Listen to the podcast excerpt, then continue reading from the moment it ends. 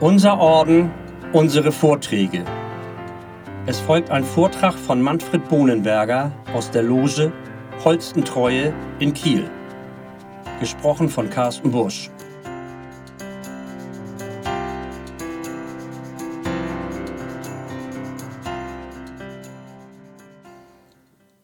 Dieser Podcast will den Wald ein wenig erklären und euch nahebringen. Denn seit alters her und in den unterschiedlichsten Kulturen ist der Baum eines der bedeutendsten und weitest verbreiteten Symbole, so auch für uns Druiden. Wir lieben den Wald und pflegen ihn, soweit das nötig und möglich ist.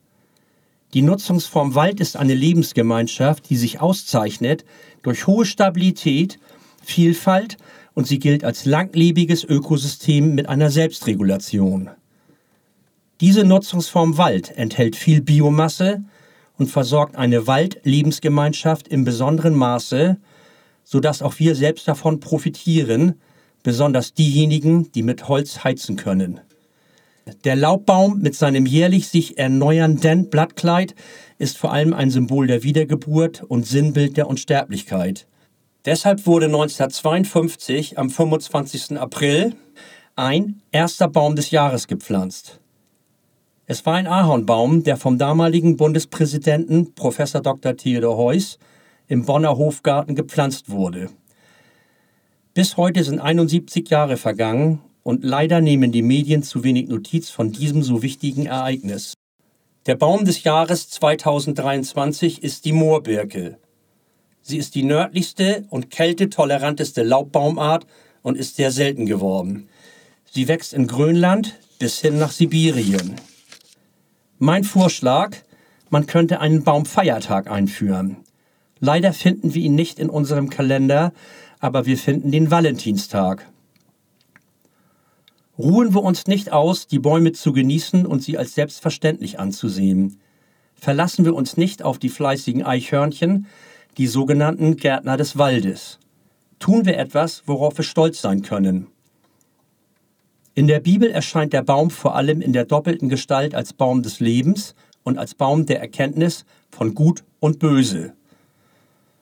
Und so haben sich auch Dichter immer wieder durch das Erlebnis mit den Bäumen inspiriert gefühlt und sich mit Gedanken und Gefühlen auseinandergesetzt. Goethe hatte einen Lieblingsbaum, den Ginkgo. Die Blätter dieses Ginkgo-Baumes inspirierten ihn zu einem Liebesgedicht und vielen anderen Reimen. Jeder Baum, jede Hecke ist ein Strauß von Blüten und man möchte zum Maikäfer werden, um im Meer von Wohlgerüchen herumschweben zu können, sagte er.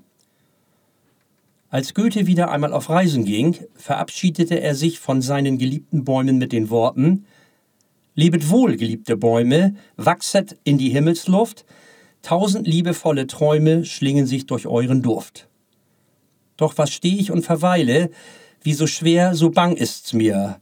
Ja, ich gehe, ja, ich eile, aber ach, mein Herz bleibt hier.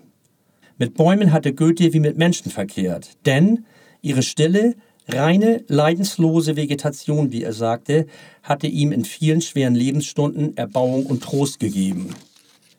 Dieser, unser kleiner, circa 3,5 Hektar große Wald, unser Druidenwald, kann auch so etwas mit uns machen. Was vor 26 Jahren hier geschah, ist bereits ein stattlicher Wald geworden, ein Sauerstoffpool und ein CO2-Fresser. Dieser und auch andere Wälder lassen uns innehalten, die Natur zu betrachten, abzuschalten vom Alltag. Aber wir sollen auch etwas tun, worauf wir stolz sein können, so wie wir es sind mit unserem Druidenwald. Auf dem Schild beim Eintritt in unseren Wald steht, gepflanzt durch viele fleißige Hände und finanziert durch eine Spende, entsteht ein Laubwald hier aufs Neue. Der Spender, Loge Holstentreue. Und ist der 100 Jahre alt, heißt er vielleicht Druidenwald. Wo Bäume gepflanzt werden und diese bereits schon so groß sind wie hier, geschieht etwas Besonderes. Wir haben die nächste Generation im Blick und können die stolzen Kronen dieser Bäume in ihrer Entfaltung bereits genießen. Wir glauben an die Zukunft und hoffen, dass unsere Kinder, Enkelkinder und auch Urenkel ebenso den Schatten dieses Blätterdaches zu schätzen wissen und Bäume ebenso lieben wie wir. Das war auch der Grund, warum vor 26 Jahren dieser Wald entstanden ist. 26.000 Bäume waren es einmal und es ist eine kleine grüne Lunge entstanden. Sehr gerne erkläre ich hier die verschiedenen Baumarten. Sie leben untereinander in einer unspezifischen Konkurrenz und die schwächeren Arten werden aus Mangel an Licht irgendwann absterben. Schattenbaumarten wie Buche, Tanne und Linde sind im Konkurrenzkampf um Lebensraum mit den Lichtbaumarten überlegen.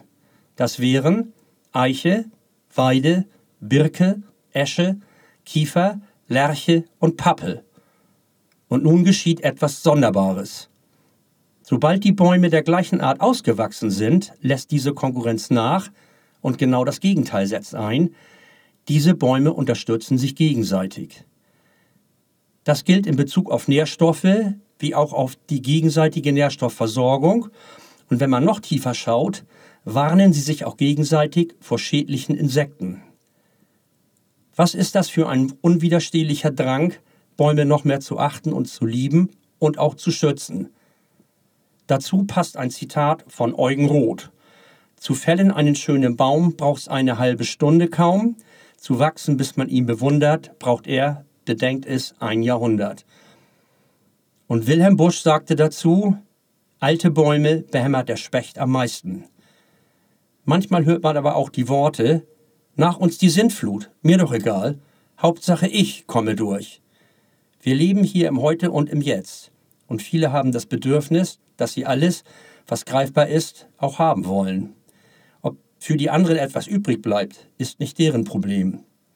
Dieses egoistische Denken ist bei uns Druiden verpönt und entspricht nicht unserem Habitus und alle Nicht-Druiden, die heute hier sind, denken sicherlich auch so.